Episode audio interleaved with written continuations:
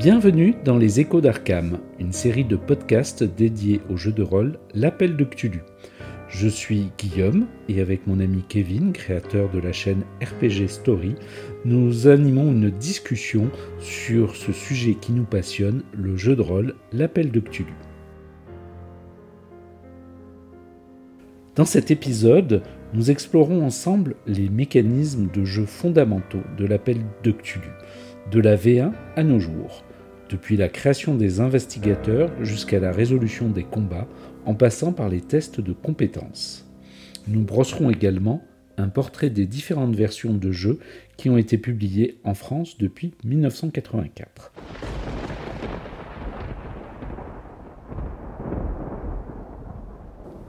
Bonjour Kevin, comment ça va? Bonjour Guillaume. Eh bien écoute, ça va bien.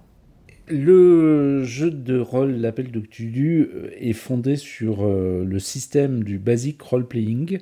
Euh, je vais te laisser la parole sur ce, sujet. Alors, le basic role-playing, ça démarre avec une personne qui s'appelle Steve Perrin. Steve Perrin va rencontrer Greg Stafford, on l'avait vu dans l'épisode précédent, qui est propriétaire, créateur de la maison Chaosium, qui édite le jeu de rôle L'Appel de. Euh, ils vont se rencontrer euh, lors d'une partie de Donjons et Dragons. Il s'avère que Greg Stafford avait pour projet de, de, créer un jeu de, rôle qui serait basé sur l'univers qu'il avait créé, Gloranta, un jeu de rôle qui sera baptisé RuneQuest. Il propose, après un premier essai infructueux avec un autre auteur, Greg Stafford va proposer à Steve Perrin d'écrire avec lui les règles pour le jeu de rôle RuneQuest. Pour motoriser ce jeu, Steve Perrin va concevoir un système qui est basé sur des pourcentages. RuneQuest va d'ailleurs être considéré comme le premier jeu de rôle dans lequel un système de compétences complet est proposé aux personnages faisant fi de leur classe. C'est-à-dire que n'importe quelle classe de personnage peut augmenter ses compétences dans n'importe quel autre domaine. Le système va être repris et allégé par Greg Stafford et Lynn Willis sortira sous forme d'un livret indépendant de 16 pages dès la deuxième édition de RuneQuest en 1980. C'est donc ce système de jeu qui sera utilisé et adapté par Sandy Petersen pour mettre en place Call of Cthulhu. A noter aussi que ce système de jeu, le role playing, le basic role playing, va également être utilisé dans beaucoup des publications de Chaosium, comme les jeux, donc on l'a dit RuneQuest, mais aussi Hawkmoon, Nephilim, euh, Elric, Stormbringer et d'autres. Ce système va fonctionner avec euh, des compétences euh, particulières pour chaque jeu. Et, mais, mais, ça commence tout d'abord par une création de personnage. Et ça, je pense que Guillaume, tu peux nous en parler un peu. Oui, alors la création de personnage, c'est la première approche quand on est joueur du jeu de rôle L'Appel de Cthulhu, c'est la première chose qu'on va, va faire, enfin souvent. Euh, des fois, c'est juste choisir un pré-tiré, donc ça va très vite. Mais le plus souvent, c'est la première, euh, la première immersion. Alors, le, la création de personnages, elle se fait en, en deux temps. D'abord, une, une partie très classique par rapport au jeu de rôle qu'on connaissait précédemment, qui est le tirage des caractéristiques. Donc, comme dans une partie euh, de Donjons et Dragons, avec des caractéristiques d'ailleurs qui rappellent beaucoup de celles de Donjons et Dragons, on va tirer des dés, en l'occurrence des D6, pour euh, tirer euh, une série de 8 caractéristiques qui vont avoir des scores selon les caractéristiques, soit entre 3 et 18, soit entre 9 euh, et 18, soit entre 9 et 21. Euh, ces caractéristiques vont euh, permettre de déduire sa force, sa dextérité, sa constitution, son pouvoir, son intelligence, son apparence, son éducation, j'en oublie un, c'est la taille. À partir de ces caractéristiques, on va déterminer quelques, hum, caractéristiques dépendantes comme la chance ou la santé mentale, mais surtout on va déterminer un nombre de points qui vont être à répartir dans les compétences. On l'a dit précédemment, le basic euh, role-playing system il se base sur des descents. donc sur des compétences qui vont être avec un, niveau de 1 à 100%. Et ce, niveau va nous donner notre chance de réussite. Très, très simplement, on tire un, dé à 100 faces ou deux dés à 10 faces pour euh, savoir si on est au-dessus ou au-dessous. Donc si on réussit ou si euh, on échoue dans notre, dans notre jet de compétences. La répartition de ces points, qui dépendait dans la première édition de l'éducation et euh, dans les éditions plus récentes peuvent dépendre d'autres caractéristiques, mais toujours un petit peu de l'éducation, euh, vont, euh, vont, amener aux joueurs à faire un choix et à répartir des points de compétences dans, ces, différentes compétences qui définissent professionnellement notre, notre personnage. Le personnage, il est défini par sa profession. Avant tout, dans l'appel de Cthulhu, on est, on est son métier. Euh, et par euh, des intérêts euh, personnels, par des, goûts personnels. On peut être ainsi un médecin qui par ailleurs est passionné par l'occultisme.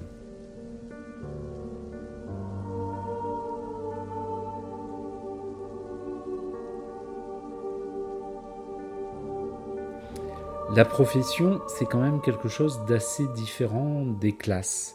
À savoir que les jeux de rôle précédant l'appel de Cthulhu euh, très, euh, très, très limité par ses classes. Quand on était euh, guerrier, avant tout, on savait utiliser les armes. Quand on était magicien, on savait avant tout utiliser les sorts. Alors que bah, les personnages de l'appel de Cthulhu, je ne vais pas dire comme dans la vraie vie, comme dans la vie réelle, mais comme dans les romans, ils se définissent par, par ce qu'ils sont, par ce qu'ils font, par leur métier. Euh, et, par, euh, et par leurs connaissances. Donc les compétences, ce sont avant tout des compétences de, de savoir. Euh, on va typiquement être un professeur d'archéologie qui connaît bien sa matière, mais aussi par des compétences de savoir-faire ou de savoir-être. Donc on peut avoir une, compétence qui vous donne un œil particulier pour les détails, le goût de l'observation euh, de Sherlock Holmes, qui va vous valoir un haut niveau dans une compétence euh, qui s'appelle trouver objet caché, ou une oreille très fine qui va vous valoir un, haut niveau en écouter, ou euh, savoir suivre une piste comme un guide indien. Et c'est cette, cette répartition qui va être, euh, qui va être le premier grand choix. Donc la répartition elle va se faire en deux temps. D'abord dans un nombre limité de compétences qui sont liées à votre, à votre profession, et puis ensuite pour un nombre euh, moins important de, de points de compétences entre euh, l'ensemble des compétences de, votre, de votre choix. Donc en créant euh, son personnage, on commence à avoir une idée de ce qu'il est et commence à s'instaurer l'idée de comment en est-il arrivé là. Donc euh, la, révolution euh, de l'appel de Cthulhu, c'était de se dire voilà, je vois mon personnage, je vois ce grand professeur de l'université de Miskatonic. Euh, donc il a beaucoup euh, dans telle ou telle connaissance. C'est un rat de bibliothèque euh, ou c'est quelqu'un qui maîtrise complètement sa, complètement sa, matière qu'il enseigne. Et déjà, on peut se, se dire, oui, mais derrière, d'où cela vient cela? C'est déjà commencer à, à, faire ce qu'on appelle le, le background, l'historique.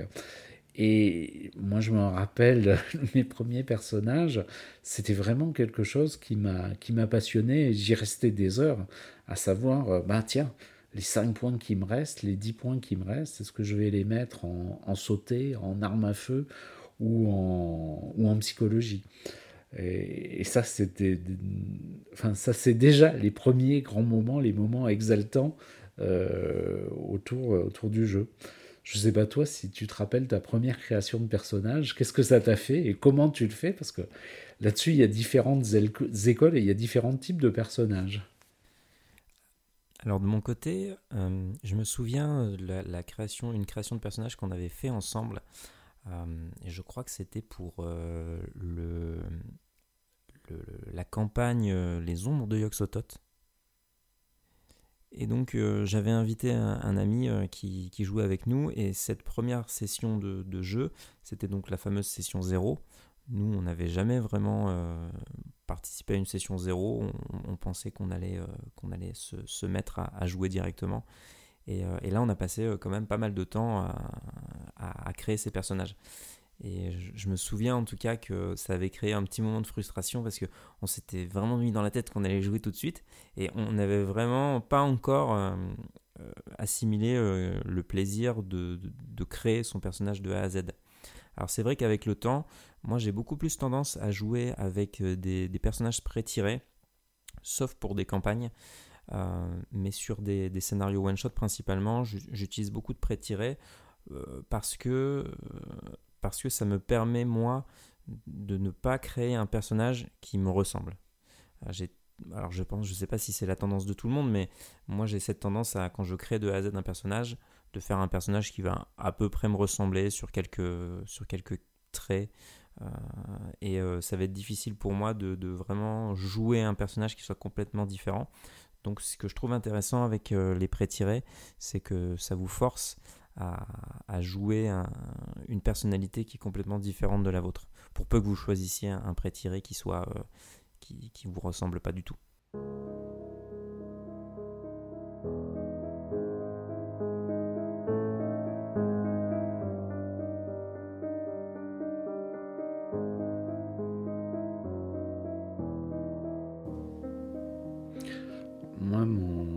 Expérience, elle était un peu différente parce que la première fois, je me suis retrouvé tout seul, tout seul face à la boîte de l'appel de Cthulhu.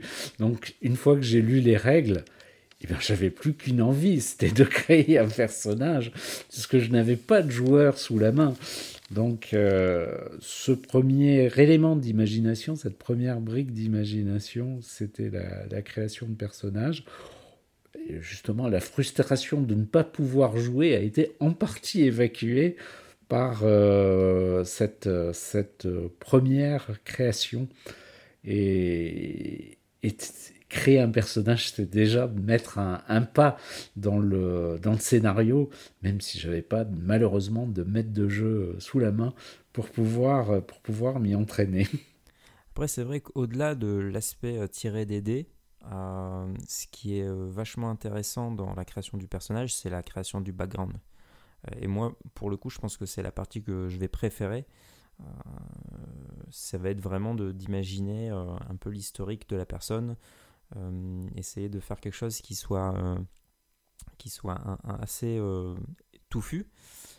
Après, la question c'est de savoir aussi est-ce que, est que dans nos parties, tout ce background, tout ce fluff qu'on a créé, on s'en sert vraiment? Est-ce qu'on n'a pas des fois trop tendance à euh, présenter brièvement son personnage et puis après, ben, en fait, tous les petits éléments euh, qu'on y a ajoutés, les petits clins d'œil, euh, je sais pas, la relation avec les parents, etc. Est-ce qu'on s'en sert vraiment? Ça, je pense que c'est aussi quelque chose qui est intéressant pour les, les maîtres de jeu pour s'inspirer, c'est de récolter pendant que les joueurs présentent leur personnage.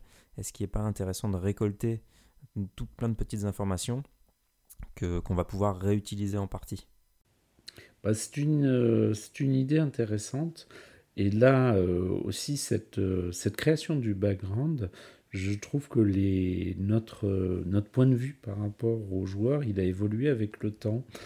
au départ, mes, mes, historiques, mes backgrounds sur les personnages, ils étaient très très minces. C'était pratiquement des, des caricatures, tout comme on en faisait dans d'autres jeux. Et c'est au fur et à mesure que le temps passait, que je grandissais entre guillemets, que j'ai, vu à quel point ça pouvait être intéressant de, de, créer un historique et à quel point ça pouvait être aussi être intéressant en tant que maître de jeu d'écouter euh, mes, mes, joueurs quand ils parlaient de leur personnage et de leur euh, historique. C'était effectivement des éléments à mettre dans le jeu. Alors le scénario le prévoit ou pas, il y a quand même beaucoup de scénarios de l'appel de Cthulhu qui sont basés sur un ami, un cousin, un frère, une sœur, un oncle vous demande de, l'aide. Et euh, si le, joueur il vous tend déjà une perche avec un historique, c'est quand même euh, très intéressant. D'ailleurs, globalement, les versions de l'appel de Cthulhu, euh, elles ont de plus en plus intégré cette partie-là. Dans la V7, on est, euh, il y a la description de, il y a l'indication d'objets fétiches, par exemple, ou de lieux où on se sent bien, qui ont, qui vont avoir une certaine importance pour le jeu, mais qui sont aussi des éléments de, de début d'historique, de début de background, qui permettent aux joueurs de commencer à réfléchir sur son personnage. Enfin, quand je dis commencer, je suppose qu'il commence avec l'attribution des points de compétence et qui continue ensuite avec, euh, avec ces, ces points-là.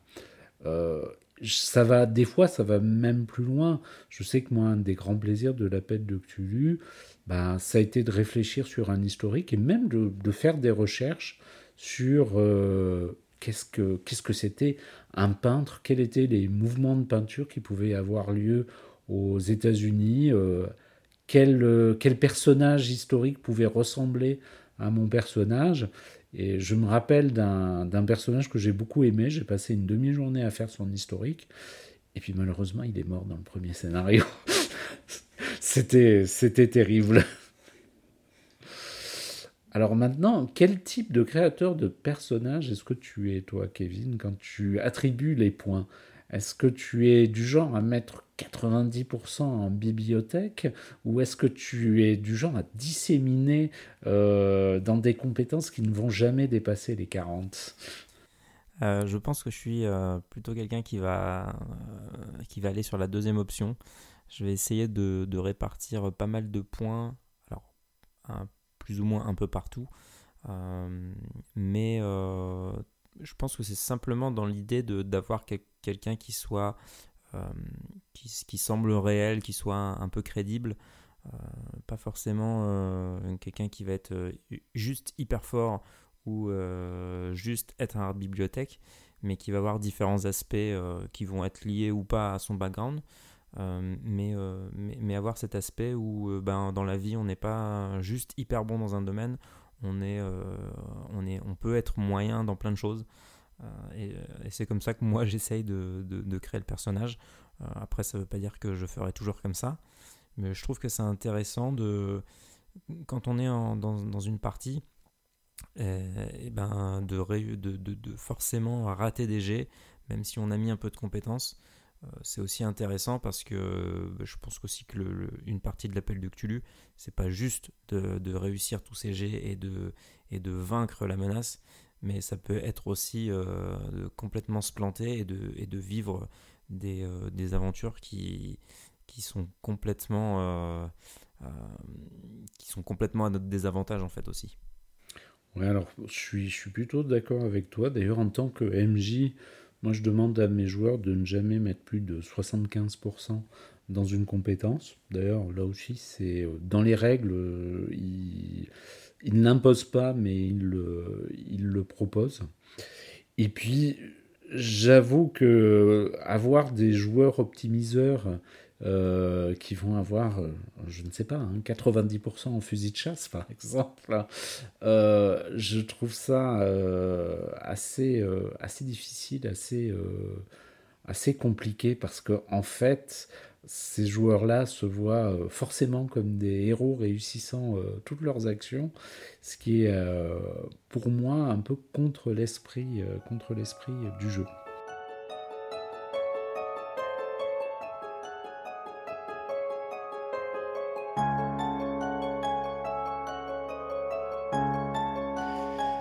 Alors, si on rentre un peu dans les, dans les détails des compétences, on s'aperçoit, comme je disais tout à l'heure, qu'il y a des, des, compétences de savoir, il y a des compétences de savoir-faire, il y a des compétences de savoir-être.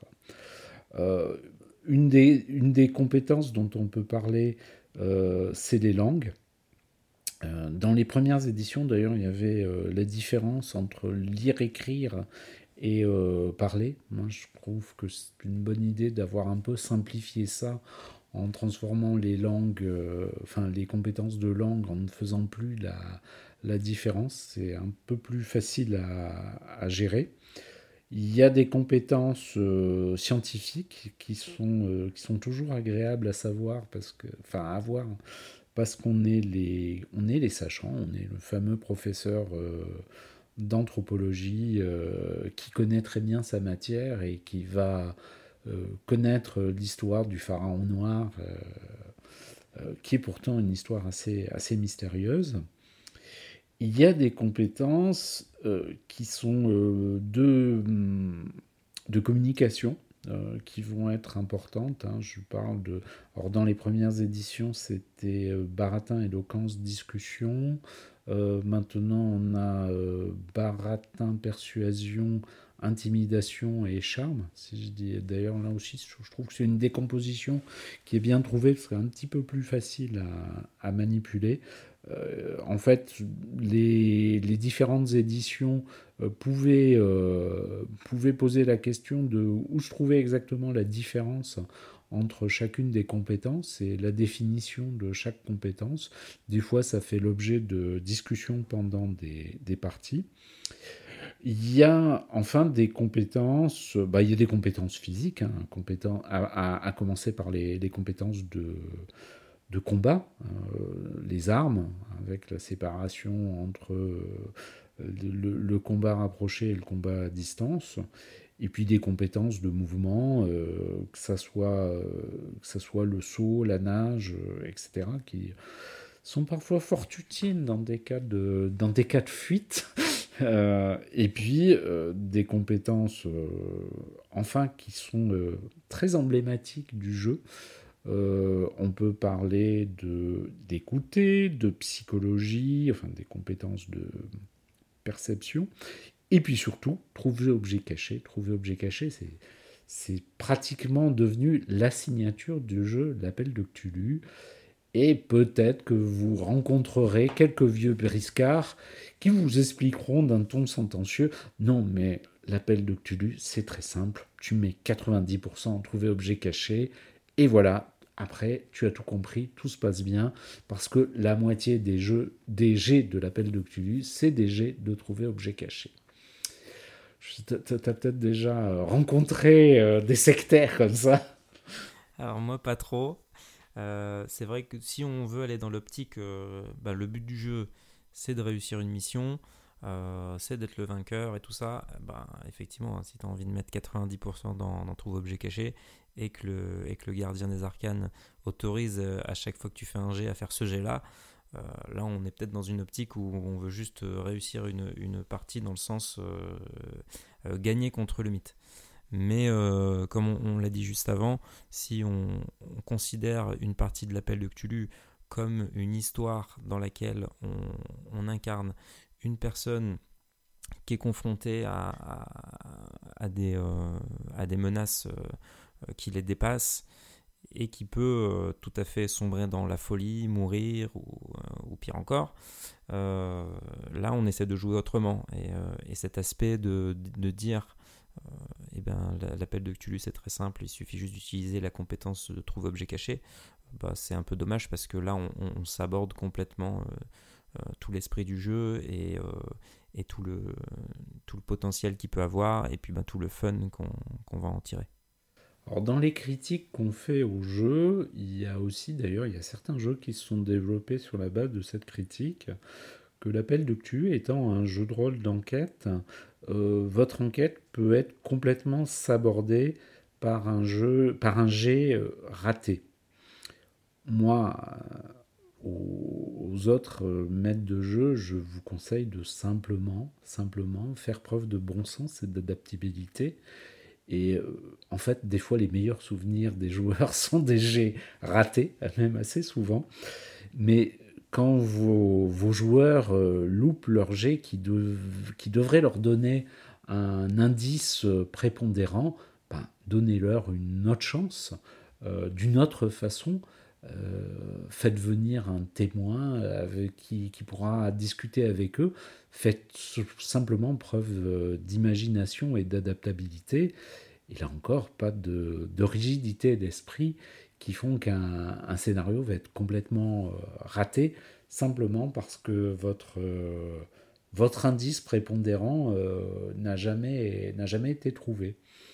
Mais plus tard dans le podcast, j'aborderai un système dit gumshoe qui permet de, de, contourner enfin, qui dans l'esprit permet de, de contourner cette, euh, cet inconvénient.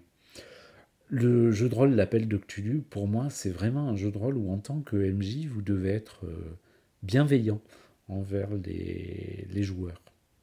Je dis ça, mais en tant que MJ, ça m'est aussi arrivé d'avoir des scénarios qui se terminaient très très mal pour les joueurs. Oui, je peux l'attester, effectivement. On peut même dire que c'est une expérience récente. c'est vrai. Il euh, y, a quelque chose aussi, je me souviens que tu, tu, m'avais dit il y, y, a un petit moment, c'était qu'il y a aussi des, des personnes qui peuvent penser que euh, une partie de l'appel de Cthulhu, ben, c'est une série de. Ben, tu, tu, vas à la bibliothèque, tu trouves des indices, et puis ensuite tu, tu, trouves des réponses, et puis ben, tu, le scénario se déroule toujours un peu comme ça. C'est qu'est-ce qu'on fait en premier? Ah ben on va à la bibliothèque. Euh, est-ce que c'était peut-être vrai à une époque sur les, scénarios un peu plus anciens? Bon, peut-être. Je sais que maintenant, de plus en plus, il y, a tellement de scénarios, il y a tellement de, personnes créatives qui ont écrit des choses, euh, et que du coup, une partie, euh, enfin deux parties de l'appel de Cthulhu ne se ressemblent pas. parce que ben, on, peut tout à fait avoir une partie très classique, effectivement, où, ça va être de la recherche en bibliothèque. Et puis en fait, on peut tout à fait vivre une partie euh, qui soit un huis clos où on n'a absolument pas d'accès à des ressources livresques, où on peut vivre aussi des parties un peu plus pulp où on va être sur de l'action. Mais chaque scénario, au-delà des styles de jeu, chaque scénario, maintenant, on a tellement de, choses possibles et de scénarios qui ont été écrits qu'on peut aller dans différents styles, dans des styles complètement différents. Je sais pas si toi, tu aurais un exemple de, partie que tu aurais pu faire euh, euh, avec un style qu'on a moins l'habitude peut-être. Peut-être, ben, je sais pas, le, les, euh, les recueils Frères de sang. Oui, par exemple, qui sont beaucoup plus dans une idée de faire de l'épouvante plutôt que de l'horreur, qui se joue d'ailleurs avec des pré-tirés dans des, dans des endroits, enfin, dans des situations qu'on a on n'a pas l'habitude de jouer.